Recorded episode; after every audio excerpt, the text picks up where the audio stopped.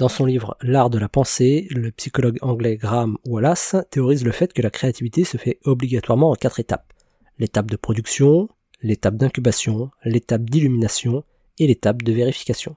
L'étape de production, c'est celle où on s'immerge à fond dans le problème qu'on cherche à résoudre. On réfléchit, on le décortique sous tous les angles, on émet des hypothèses.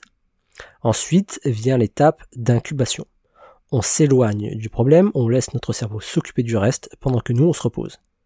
L'étape d'illumination après, c'est l'étape Eureka j'ai trouvé, qui survient toujours sous la douche. Notre cerveau a trouvé la solution, il nous l'apporte sur un plateau. L'étape de vérification, c'est le moment où on vérifie la solution. On vérifie qu'elle tient la route, que tout est logique et que tout fonctionne correctement. On suit tous plus ou moins naturellement ces quatre étapes. Mais en sachant exactement comment tout ça fonctionne, ça permet de mieux les utiliser et surtout d'apprendre à être OK avec le fait de se reposer. Parce que, ouais, le repos, c'est la période la plus utile niveau créativité. Sans repos, pas d'idée. Et c'est un excellent moyen de moins culpabiliser lorsqu'on prend 5 minutes pour se reposer.